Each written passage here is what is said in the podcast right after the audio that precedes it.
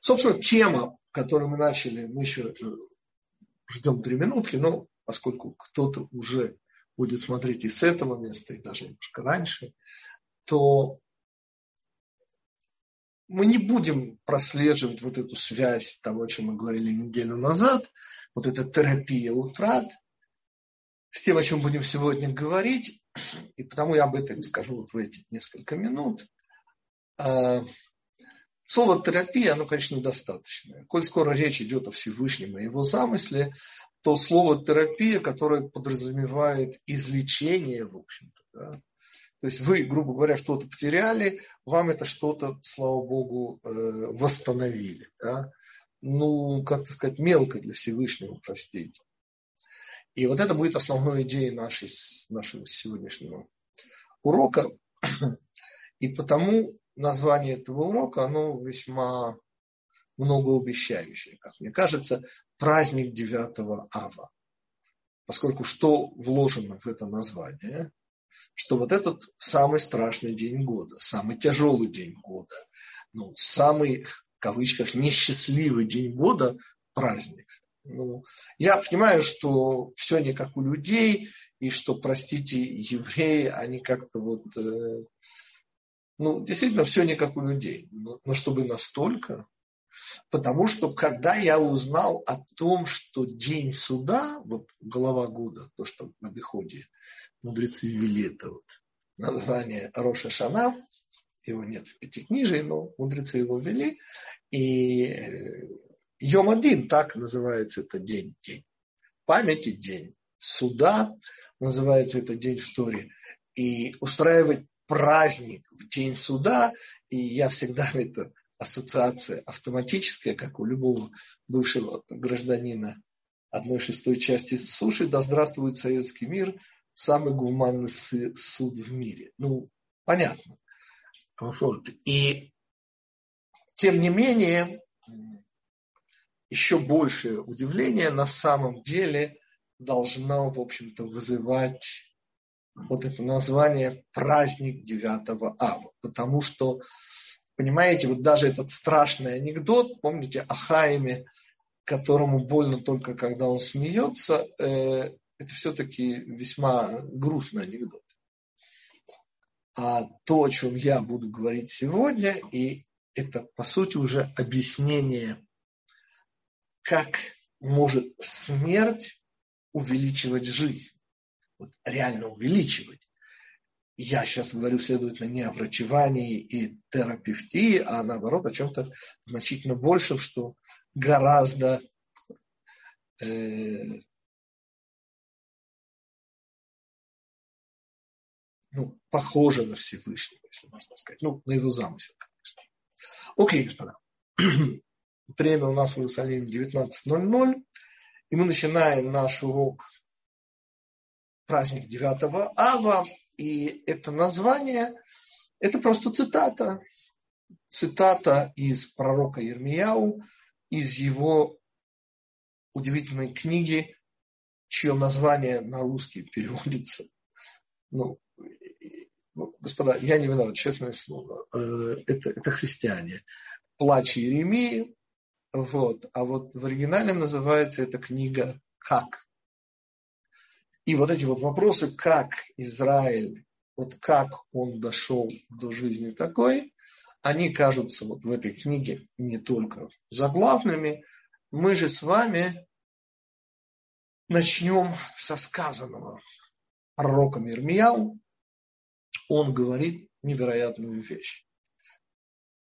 Он, собственно, и есть э, источник еврейского закона, в соответствии с которым самый тяжелый, самый страшный, самый нетерпимый, по сути своей, день года, 9 ава.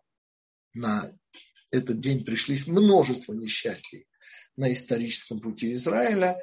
И, тем не менее, по закону мы говорим о празднике. Снова, очень часто ошибаются люди, наивно полагая, что это будет, это будущее. Что здесь те ростки, из которых произрастет вот, рождение Машииха, о котором обожают вспоминать. Господа, все значительно проще. По Аллахе это день, где собственно, мы ощущаем максимальную тяжесть бытия, максимальную тяжесть утраты, не только личной, но и всего народа, утраты храма. Кто не посмотрел, господа, посмотрите, рекомендую. Э, комментарий я написал буквально перед новомесячем в четверг. Спасибо, Лене, она его набрала и поставила. Горький вывод. Посмотрите этот комментарий. Меня он очень впечатлил. Собственно, идет комментарий к недельной главе текущей Маса Эй, то есть вот эти наши путешествия пустыни жизни, и совершенно там неожиданный вывод получается.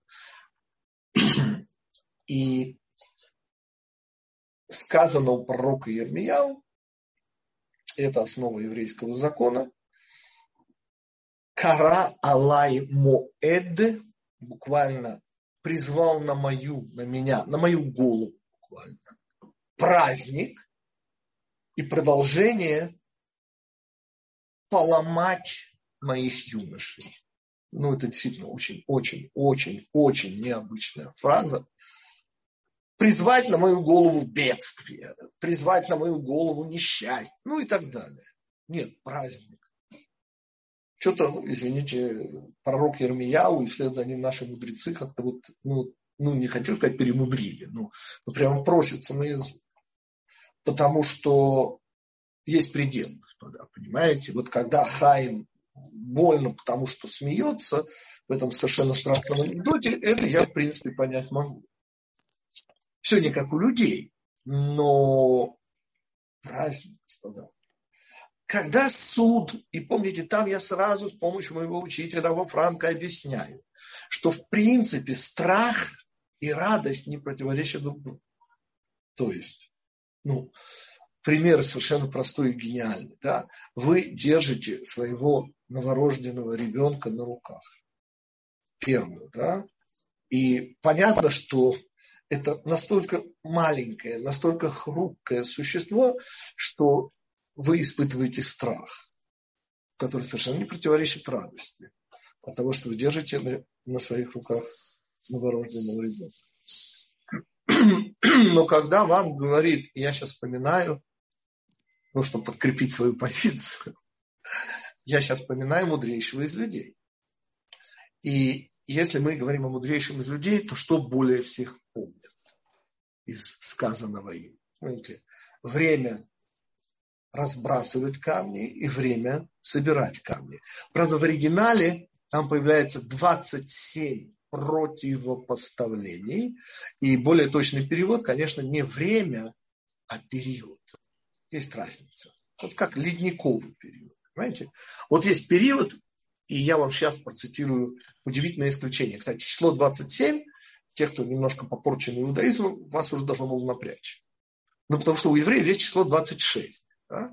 Это числовое значение четырехбуквенного имя Всевышнего. 26, дважды 13, множество вещей, которых мы в ранние времена говорили. Но почему еще один?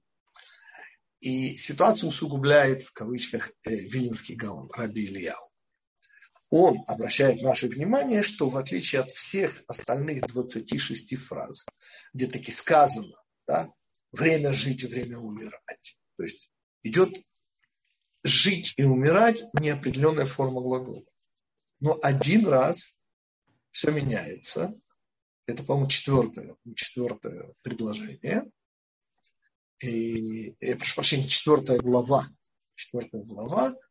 И предложение третье, по-моему, третье предложение. Ну, не поручусь. Откройте, посмотрите.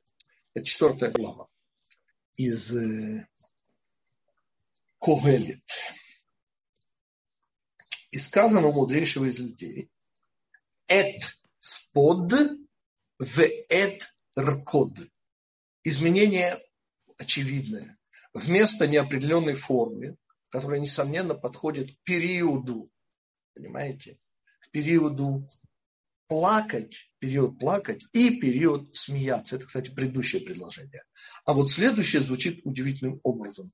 Период идет Э, наказ, идет приказная форма глагола. Спод – это произносить надгробные речи. Правильно? И эд-код – это э, период танцев. Ну, имеется в виду противопоставление, и это значит, что как бы надгробные речи, расставание с близким человеком и э, танцы, радость. Так вот, э, Вилинский Гаон приводит удивительный пример.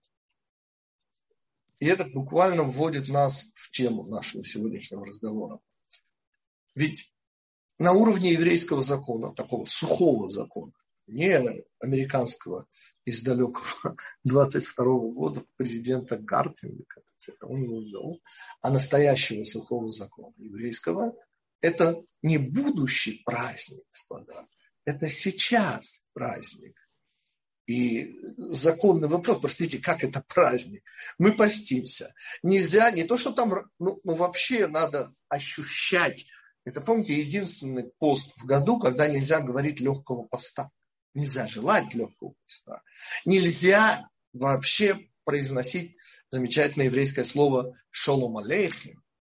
Слово «шалом» вообще не произносится в этот день, ибо каждый еврей, даже тот, кого приветствуют этим словом, не имеет права на него отвечать. Он, конечно, должен поклониться, нельзя на него отвечать и при этом понять, почувствовать, что на самом деле все ужасно и никакой полноты нет.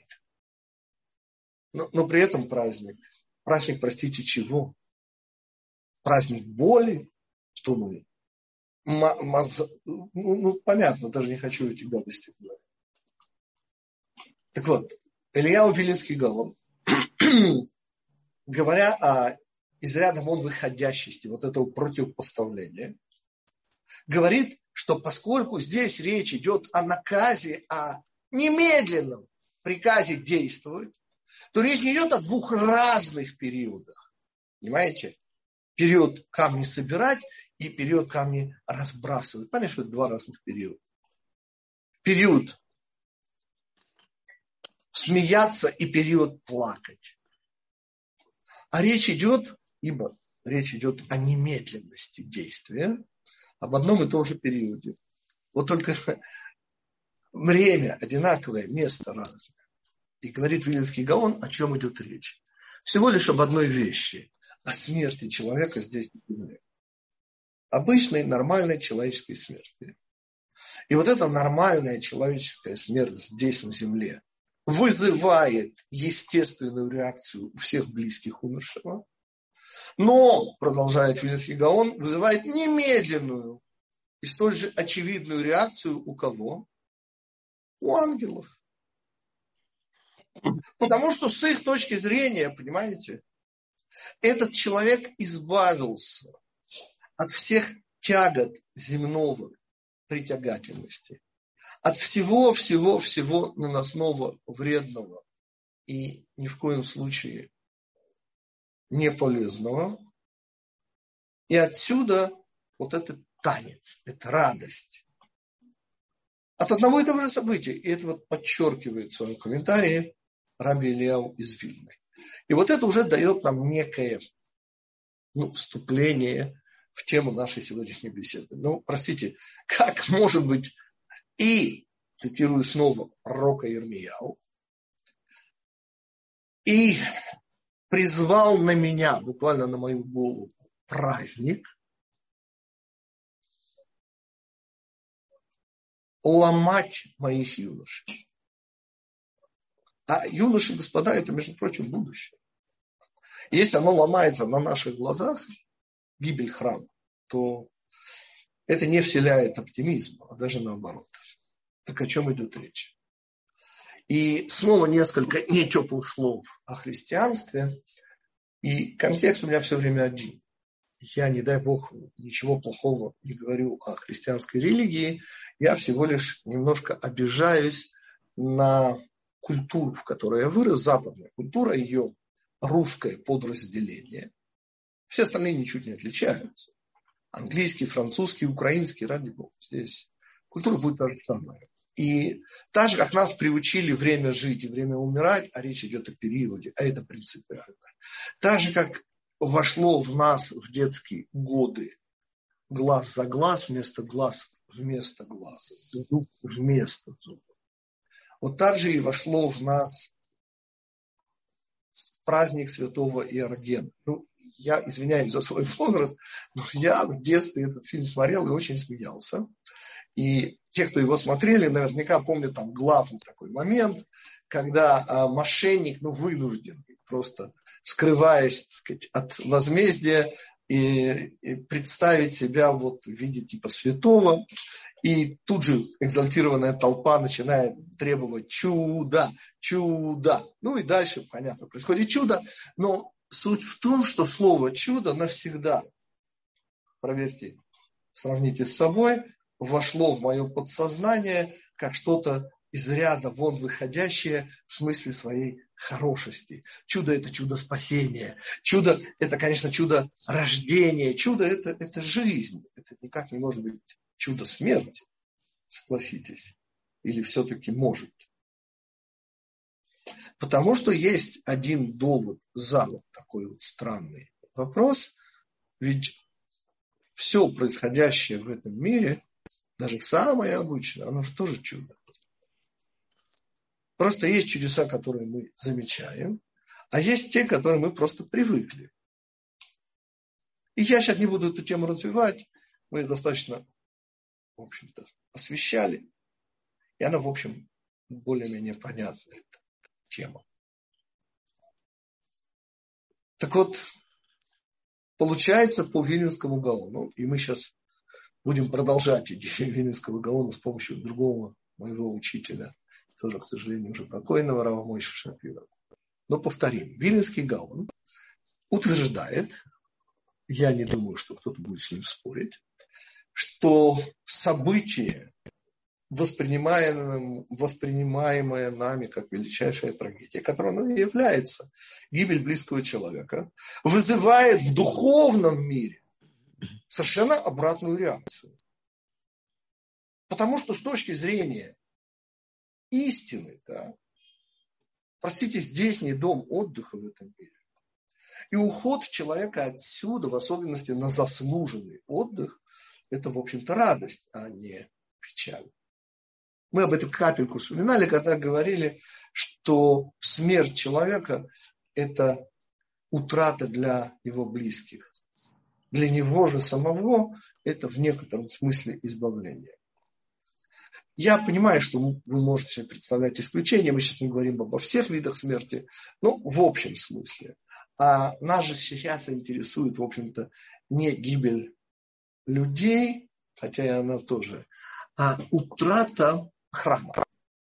Я хочу акцентироваться именно на храме, поскольку именно храм, первый, второй, и даст Бог, будет третий, являлись тем, что стало, собственно, и причиной их гибели. А именно, они, бывшие местом встречи, которые, естественно, изменить нельзя.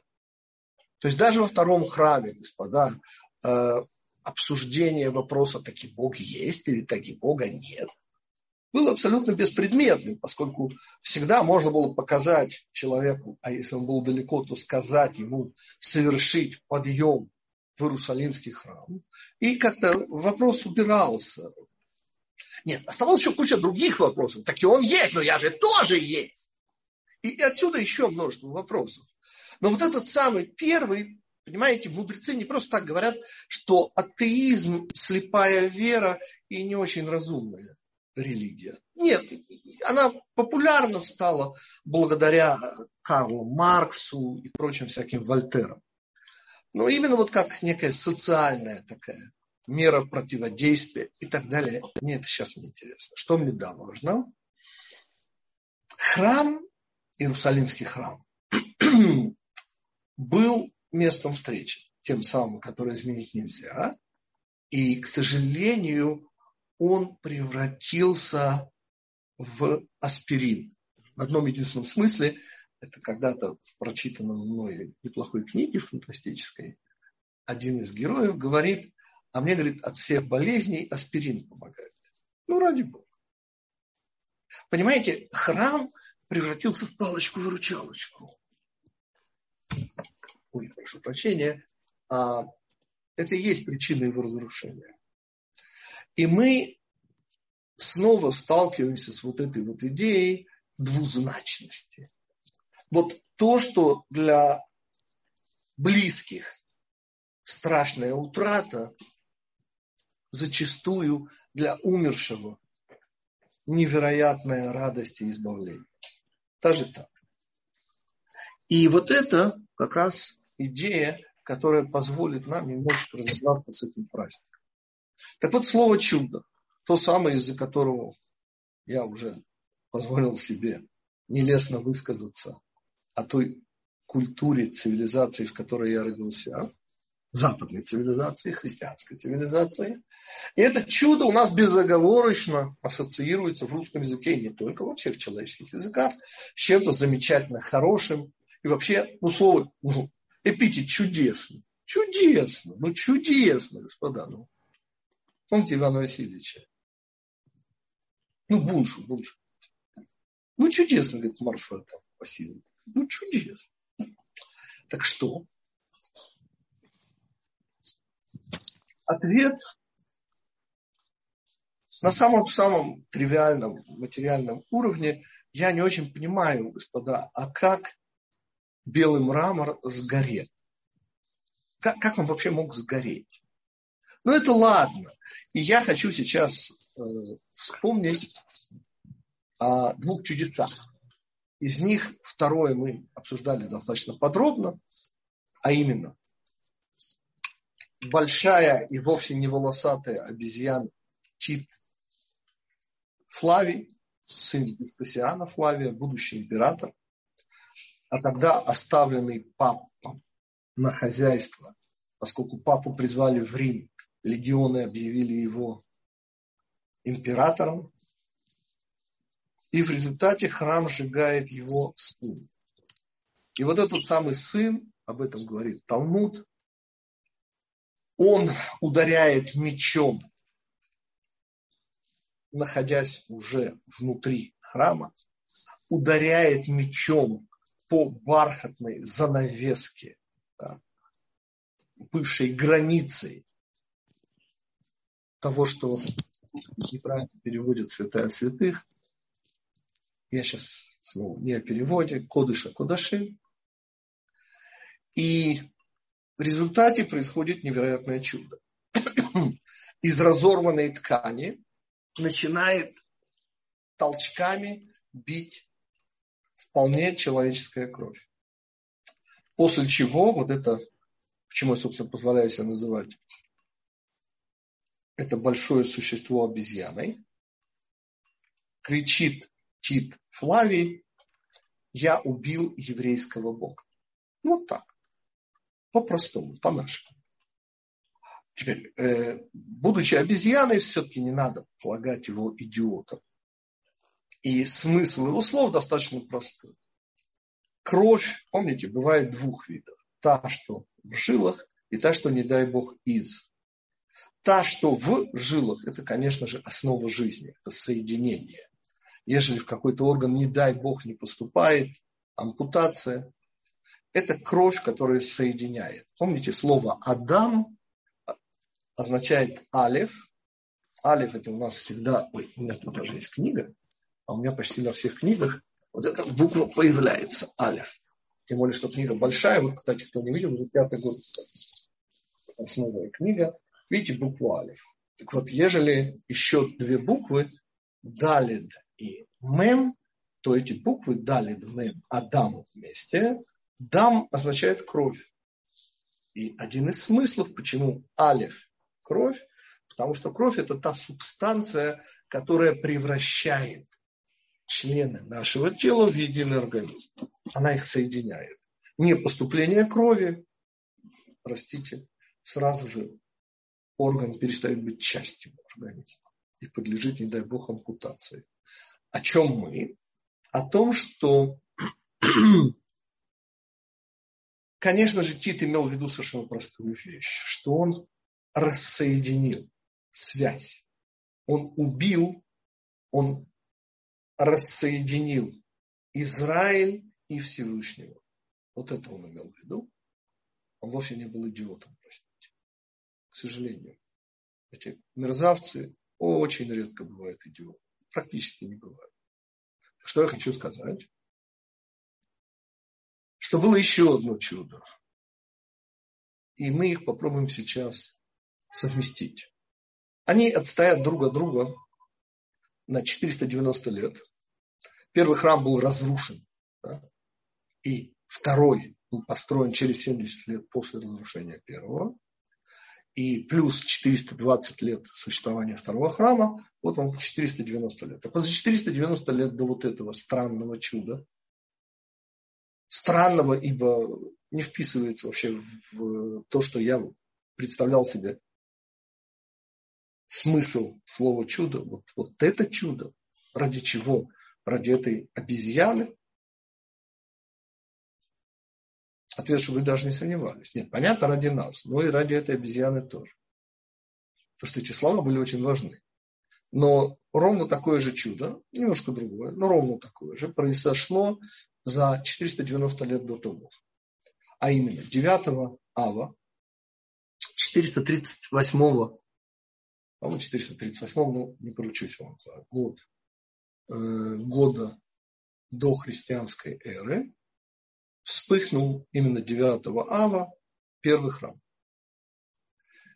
И вот в этом первом храме, тогда это были, конечно, вавилоняне, во главе с Навузарданом, военачальником Навуходнецера, Навуходнесора, как любят говорить по-русски, заходят снова в Кудыша Кудашим, вот в эту исключительно скрытое и закрытое помещение, если можно его так назвать, и выносят оттуда, а оно к этому моменту было пустым, тоже очень важный момент, ну, просто пустым, потому что мы знаем, что за десятилетия до разрушения храма по приказу Всевышнего, данному через пророков, все было вынесено тем не менее, они выносят оттуда небезызвестных всем нам херувимов.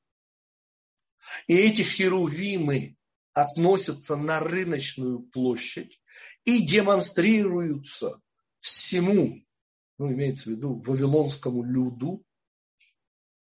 И при этом, что они кричат? Вот обезьяна Тит кричал, я убил еврейского бога. А что кричали радостно толпившиеся на Вавилонском рынке, они кричали, а, говорит, вот что у них было самое сокровенное. Совокупление херувимов.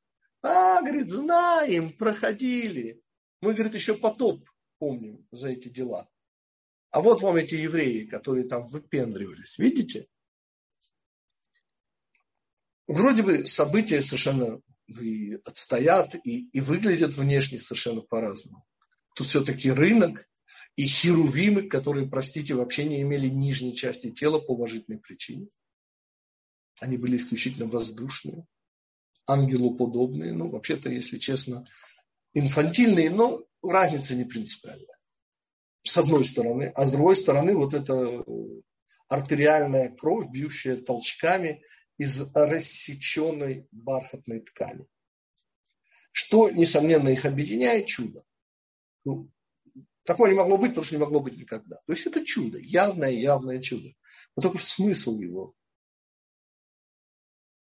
Во-первых, он никакой не жизнеутверждающий, даже наоборот. Ну, ну, представляете, Всевышний делает чудо, которое позволяет называть его жену Израиль нехорошими словами которое позволяет сказать, что связь теперь уничтожена, не дай бог, между Израилем и избранником Израиля, избранницей Израиля и ее избранник. А кроме того, чудо вроде бы другое, но на самом деле ровно то же самое, которое позволяет вавилонянам кричать плавали, знаем. Вот оказывается, что у них скрывается самое сокровенное – половые гормоны. В чем общий смысл? И отвечает Равмой Шапира. Общий смысл, господа, это отрицательное чудо. Это не положительное чудо. Это отрицательное чудо. И отрицательное чудо,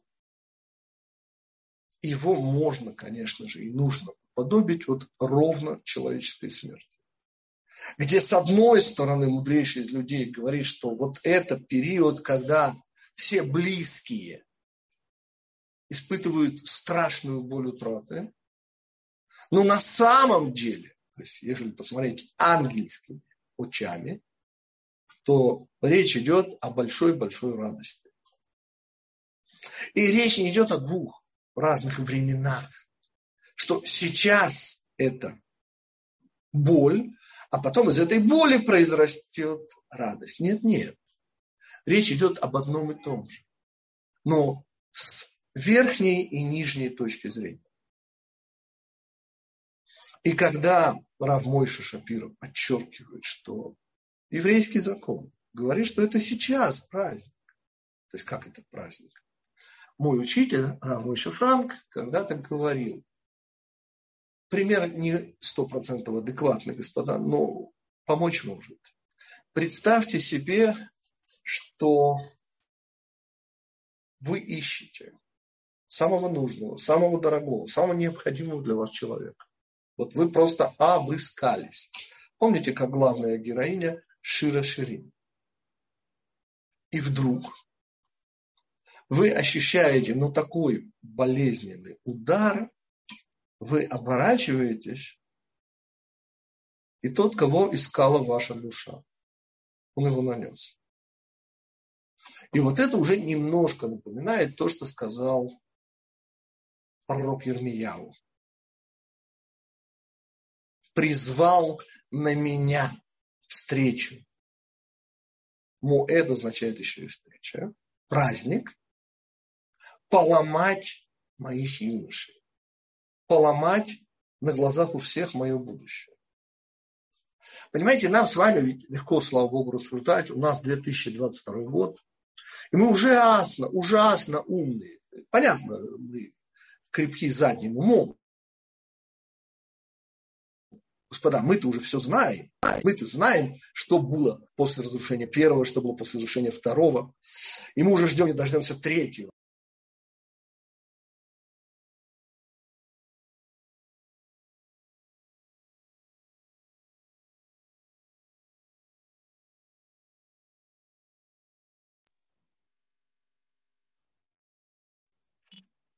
Так, я прошу прощения, сейчас вернусь. Прошу прощения.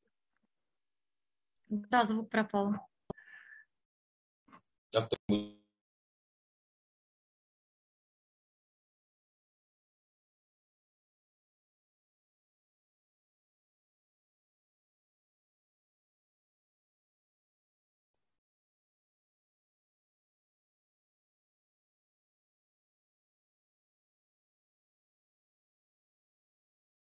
Извиняюсь, был просто звонок. Оно меня просто выключило.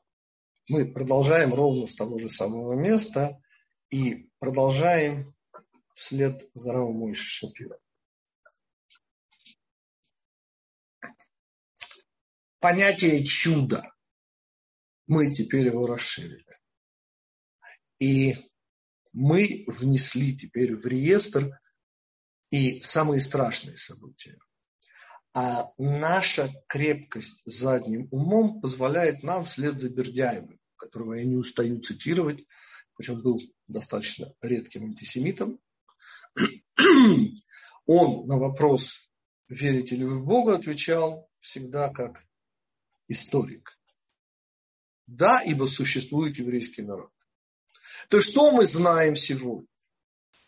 И что я позволил себе, хотя я многого себе не позволял в книге, о катастрофе европейского еврейства, но это я позволил себе сказать. Помните, я позволил себе сказать, что в далеком 1932 году два бывших одессита, два бывших Ешивы Бохера, совершив простейшую экстраполяцию и посмотрев вокруг, и убедившись, что скоро еврейские источники станут евреям недоступны, ибо еще в далеком 1913 году было признано, общепризнано, что настоящим языком Израиля есть идыш, а никак не иврит, было это признано на знаменитой конференции, где собрались все столпы еврейского мира, ну, имеется в виду не религиозную, конечно, в Черновцах в далеком 1913 году. И они, решив, что действительно это будет скоро недоступно, ешивы исчезали, количество учащихся ешив становилось пренебрежительно малым. Я подробно об этом говорю в книге «Где же был Бог во время катастрофы?». И получается, как это не страшно, задним числом, что катастрофа европейского еврейства страшной, немыслимой ценой спасла Израиль. Рина, э, это, по-моему, в самом начале, если не ошибаюсь, четвертый, четвертый стих из книги Эйха. По-моему, в самом начале. Но в любом случае точно в самом начале. Не кручу, что это именно. Я прошу прощения, сейчас был вопрос о том, где появляется вот эта страшная строчка. «Призвал на меня праздник поломать юношей моих». Так вот, потому я вспоминаю Бердяева, что ежели посмотреть на исторический путь нашего народа, то вавилонянам, а и потому это то же самое абсолютно им уподобившемуся Титу, было ясно, и поэтому вот именно по этому параметру я их и отождествляю. Им было понятно, что это конец. Только они не понимали, что это конец их конец. Понимаете, это был пик их победы, достижения. Они смогли то, что казалось в принципе невозможно. Но мы же умные, господа. Мы-то знаем, чем и чей это был конец. И мы знаем, что храм, который, к сожалению, превратился в палочку-выручалочку, а следовательно утратил моральное право на существование, поскольку он не был палочкой-выручалочкой. Он был чем-то, что, как и полагается, любви неопределимым. Это была близость Израиля и Всевышнего. И когда Всевышний лишает нас этой близости, то здесь нужно вспомнить удивительную вещь, что он себя лишает этой близости. И он, он, чья жена опозорена, становится мужем опозоренной жены. И это основа всех основ. Понимаете, это замысел Всевышнего, это часть его любви. Это то, что мы всегда объясняем всего одним единственным примером. Я, я его снова повторю, господа, хотя он совсем-совсем не нов, и его повторяет множество людей. Ну, давайте еще раз его вспомним. Представляете себе художника, который всю жизнь пишет внутри себя картину он ее взращивает. Он ее, и в какой-то момент, рано утром, он понимает, что день настал, он берет холст, он берет краски, отправляется там, где его никто не сможет э, достать, помешать ему. И он начинает рисовать. Понятно, что шедевр, он всегда нечаянный, он всегда неожиданность для самого создателя. И не будучи в силах вместить вот все то, что появилось у него на холсте, помните, он начинает делать шаги назад, забывая, что он на краю пропасти. И поскольку даже камешки, которые в него кидают, не говоря уже о криках, помочь не могут, то тогда любящий его делает единственное возможное, чтобы его спасти, он разрезает картину. Ту самую, которая шедевр. Ту самую, которая была смыслом, наполнявший всю его жизнь. Вот этот пример отчасти передает, но только отчасти, потому что все гораздо, гораздо, гораздо интереснее. Ведь помня о том, что потеряли мы, мы на секундочку забываем о том, что потерял Всевышний. А поскольку Всевышний потерять не может, то нам и придется прийти к удивительному выводу, что это боль, боль утраты, боль утраты Израиля это часть любви Всевышнего, и это часть нашего счастья, не будущего. Сама наша возможность, я, я позволю себе вспомнить то, что тоже, я извиняюсь за, за банальность, вспоминают всегда в связи с этим праздником. Реакцию будущего императора Франции Наполеона Бонапарта, сицилианца, который, будучи генералом, от имени директории вел войну, помните, в Египте, что куда меньше известно, он пытался взять крепость Акку. И именно там, рассказываю, с ним это и произошло, это было лето, и он, зайдя в синагогу, где-то там в пригородах, увидел евреев, которые сидели на полу, закутанные вот в эти свои белые, очень странные, ну, типа как э, мантии, не знаю, как он это воспринял, и плакали. И он вежливо поинтересовался узнать, а, собственно, в чем дело. Ему сказали, что в этот день евреям потеряли храм. Удивившись, помните, Наполеон сказал, но ведь это было давно. И они, говорит, до сих пор плачут. О, у этого народа есть будущее. Понятно, что Наполеон был очень наивный и не очень хороший человек. Мы же с вами говорим сейчас о чем-то значительно большем. Можем об этом говорить именно в силу того, что мы ужасно умные, ибо на дворе 2022 год. И когда евреи говорят, что мы их всех переживем, ну, это Михаил Самуилович Паниковский, то на самом деле это мы их всех уже пережили, господа. Вот только еще осталось это осознать. Понимаете? Нет, мерзость из мира уже, она вроде еще есть тут, да, но на самом деле она уже при последнем издыхании. Почему? Так потому что она же не скрывается. Понимаете? Потому что когда там нам рассказывают, что э, э, помогают народу Украины, ну это даже не смешно вот такая помощь народу Украины. Понимаете, когда в ранние времена вот зло, это, это, это, это было, это, это были высокие идеалы. Это Александр Македонский, который хотел донести до краевой кумены величайшую из человеческих культур, ну и так далее. И мы не в том дело, что их переживем но что это и есть на самом деле, и когда мы не чувствуем Всевышнего рядом. Это всего лишь означает, что он несет нас на руках. Я извиняюсь, сегодня уже третья подряд банальность. Наверняка вы помните этот пример о отсутствии следов, которые все время, а вот когда особенно больно, и ответ, помните мудреца, а он несет тебя, и твоих следов нет а есть только его следы, потому что он несет тебя на руках. Поскольку такую боль мы бы сами не перенесли. И Бердяев абсолютно прав. Вот глядя на вот этот исторический путь, прийти к другому выпаду, это может только не умный человек. Соответственно, главный наш вывод. Речь идет о том, что, оказывается, бывают отрицательные чудеса. Те самые страшно болезненные те самые, которые можно охарактеризовать как то, что мы видим, а глазами, вы же понимаете, многого увидеть нельзя, и то, что на самом деле. И я приведу на сегодня уже последний пример, это седьмой Левайский Рэбе, и его пример очень такой заразительный. То есть в смысле, что его можно легко передавать другим людям.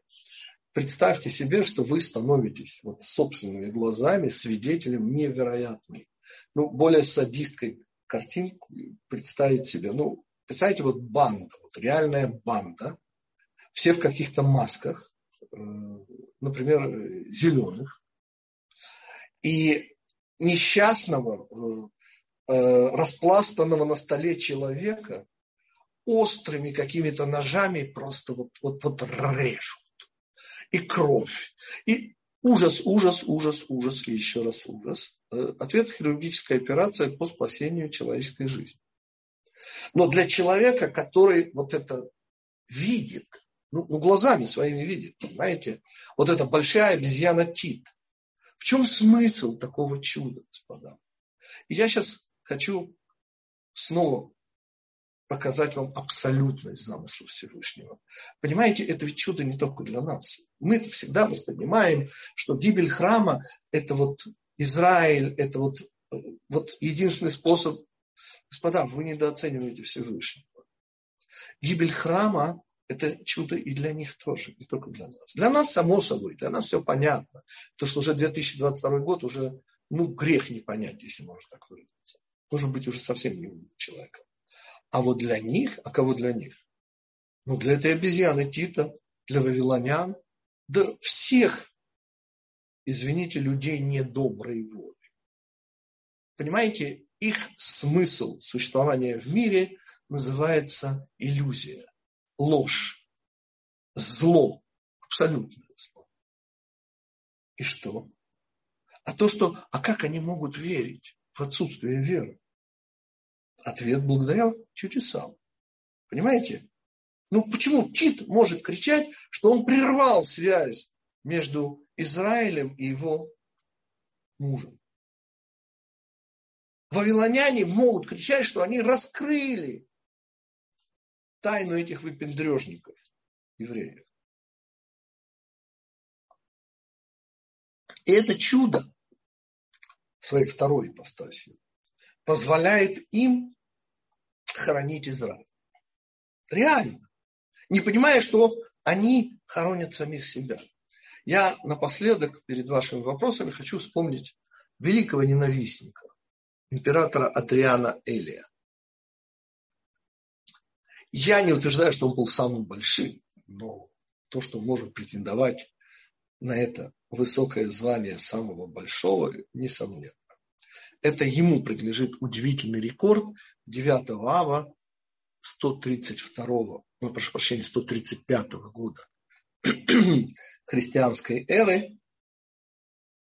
Он по разным оценкам в один день зарезал от 100 до 500 тысяч евреев. Это исторический факт. И именно Адриан Элия, и потому сейчас хочу о нем вспомнить, велел замазать на всех картах мира слово «иудея» и написал удивительное слово, об этом у нас есть целый урок, Палестина. Э, это его идея, 135 год, господа. Самое интересное, господа, и на этой оптимистической ночи я хотел закончить, господа, что народ, называющий себя сегодня и считающий эту землю своей, да, он не может это слово произнести. То есть, когда наши родные палестинцы да, пытаются сказать, что мы, у, у них в алфавите буквы этой П нету. И это обычно звучит Фалестин. Это забавно, как мне кажется. И это иллюстрация замысла Всевышнего. Понимаете? Вот эти совершенно фантасгармонические фигуры при всем трагизме ситуации, господа, понимаете? Я почему называл Тита обезьяной? У меня ассоциация с большой обезьяной, это фильм 1932 года, поразивший тогдашний мир своими спецэффектами «Кинг-Конг». Да, громадная обезьяне, там знаменитые кадры, как она лезет на Empire State Building. Ну, в общем, бог с ним. Но ассоциация у меня вот такая. Но почему я позволяю вовсе не глупого, хотя и не человека, Тита Флавия называть обезьяной? Ответ. А потому что там нет божественного. Это те, кто радуются уничтожению божественного, уничтожению Израиля, уничтожению добра. Не понимая, что они уничтожают самих себя. Никого больше. И потому сказано мудрейших людей, что то, что на земле позволяет им кричать то, что они кричат, на самом деле означает с точностью до наоборот. И это и есть один и тот же период, сказал Виленский Гаон. Один и тот же период. Это одно и то же событие. То, что кричат они, и то, что на самом деле, хотя мы это с вами видим только благодаря тому, что прошли тысячелетия. Но, слава Богу, видим. Да, ваши вопросы о празднике 9 ава. Э, добрый вечер. Э, по поводу хирургического кабинета я хотел тоже да. сказать это, но тут больше в таком контексте, что я так понимаю, что люди, допустим, стоящие в очередь к этому хирургу знаменитому, да, они радуются, что попали к нему, ну, именно они, да. Ну, есть, ну, это, э, да, это, это, несомненно, должны быть умные. Хотя при этом они чувствуют боль от порезов, от а всего. А те, да, кто, да. А те, кто смотрит глазами, а не сердцем, а те, кто видят глазами, вот, вот, вот они-то на самом деле видят собственное абсолютное непонимание и, как следствие абсолютного непонимания, несуществование.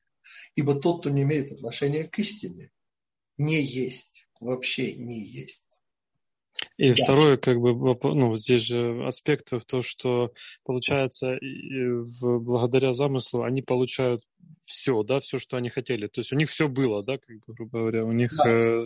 прямо мужик уже все был. Да, да у них становится тот момент, что все, они полностью... Да, и вот это вторая ипостась чуда. То есть первое, это, конечно, для людей доброй воли, для Израиля и тем, кто к ним примкнул. А вторая, это вот для... И это чудо совершенно необходимо для выбора.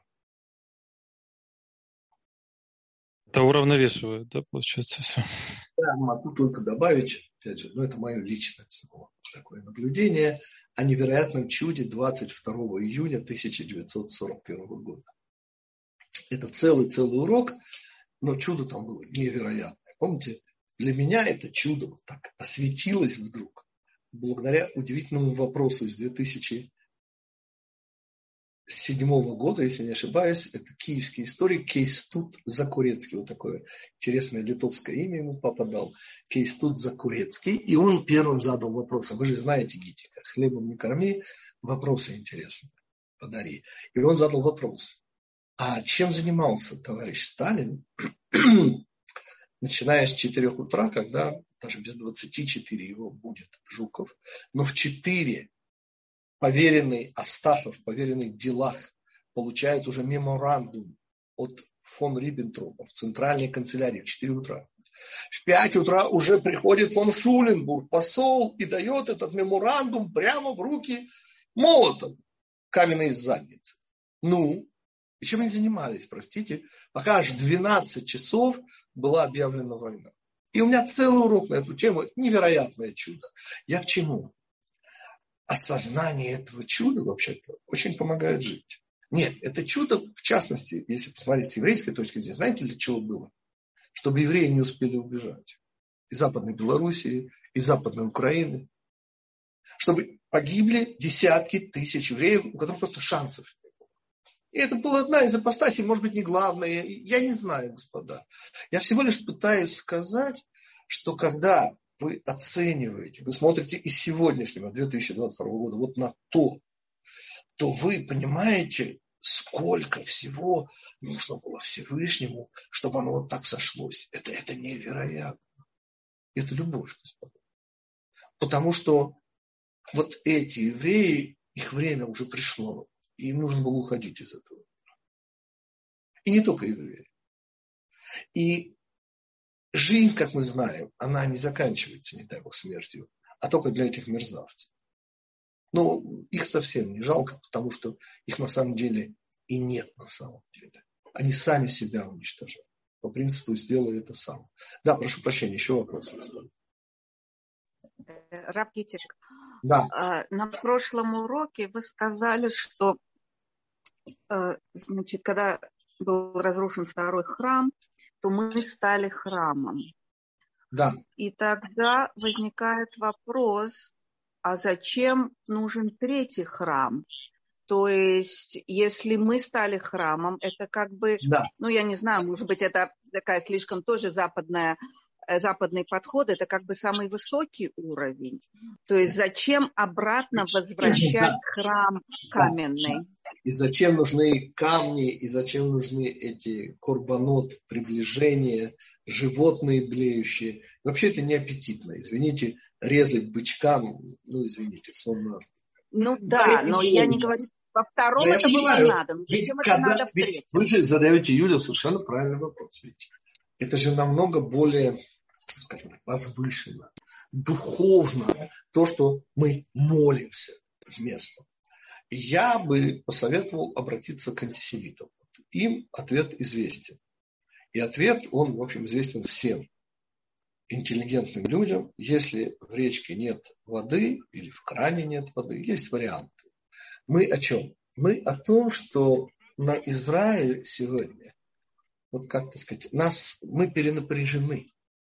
На нас э, лежит и, и храм, и страна Израиля. А у каждой из этих субстанций своя функция. Понимаете? Израилю нужна страна, и в особенности храм, да, чтобы реализовывать Тору. А когда мы тащим на себе в едином лице да, и Тору, и место, то есть и храм, то у нас получается, потому я и возвал к антисемитам, ну, как это сказать, ну, не самым лучшим образом. И правильно, чтобы Израиль исполнял функцию Израиля, а страна Израиля, в особенности храм, свою функцию, а Тора Израиля свою функцию. И вот, вот тогда, и потому необходим третий храм, чтобы нам стало капельку легче жить, и чтобы мы стали капельку правильнее жить.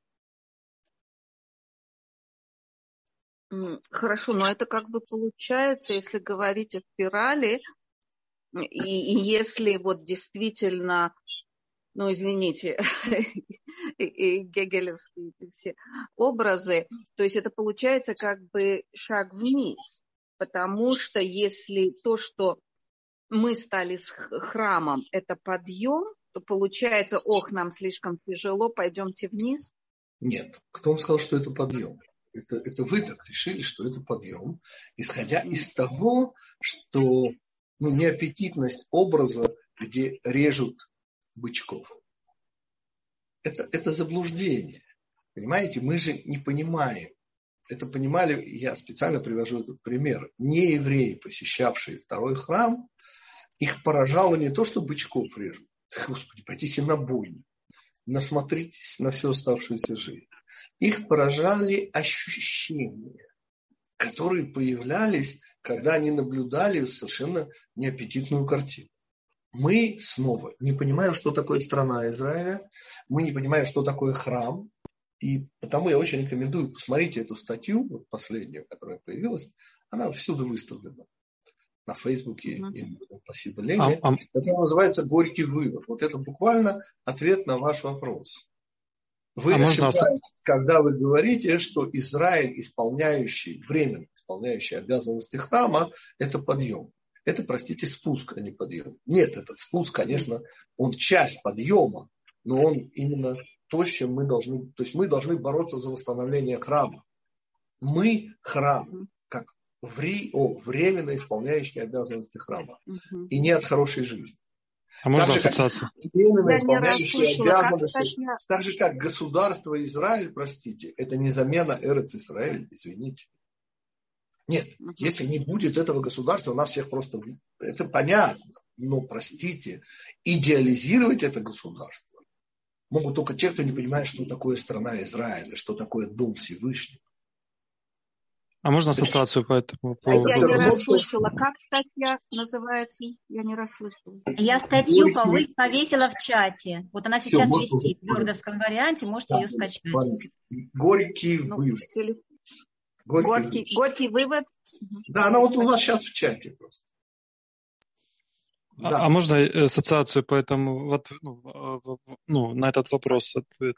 Ну, как, э, мне кажется, что, ну, может, я, конечно, ошибаюсь, но поправьте, если можно. Этот, э, ну, это как пытаться заменить инструмент, там, не знаю, рукой, собой, да, когда вот ответственный момент, когда вот ты не можешь бросить, не знаю, не можешь эту функцию никак. А, ты заменяешь инструмент с собой, как бы своей рукой, там, зубами, да. там, провод. Другая функция, совершенно, совершенно согласен. Это ровно то, что я сказал. Поймите, мы временно исполняем обязанности храма.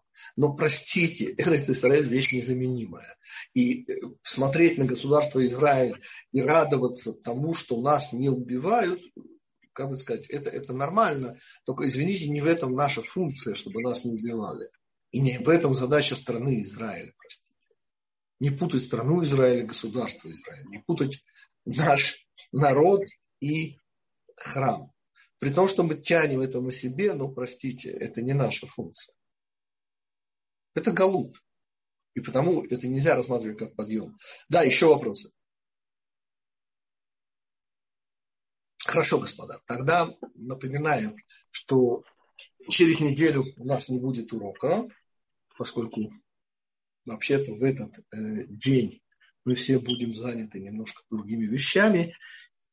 И я просто хочу вас попросить, что вот в тот полдень, если хотите, главный полдень э, года, когда мы встаем прямо посреди. Полдень, господа, это не 12.00, имеется в виду середина э, дневного времени. Это в разных, на разных э, широтах по-разному. На широте Иерусалима это будет где-то там без 20 час. Вот где-то, может быть, 35, я не смотрел точно, ну где-то в, в этих пределах. И мы встаем, мы должны вставать с ощущением, да, что это таки праздник. Это очень больно. Да? Но вот это, это боль, это, это любовь, это спасение.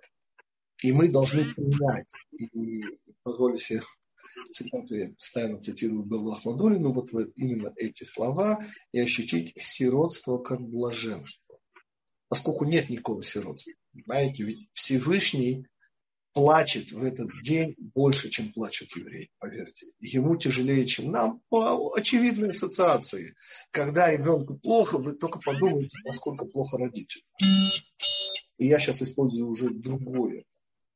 Уже не муж, а родитель. Но это не принципиально. Потому что мы же знаем, что все оттенки любви присутствуют в том, что называется любовь Всевышнего к своему творению. Так что вот это вот просто вспомните, ровно когда мы встаем, что это праздник. Праздник, который не будет. Праздник, который есть. Это принятие всего, всей этой утраты. Это главная терапия. Это результат. А результат – это жизнь, господа, а не смерть. А смерти нет и утраты нет. Это вот ужастики для детей младшего духовного уровня. Просто этого нет. А на самом деле речь идет о замысле Всевышнего и его любви. Увидимся с вами уже через две недели. Спасибо всем, кто участвовал. Всего хорошего. Спасибо большое. Всего Спасибо. хорошего.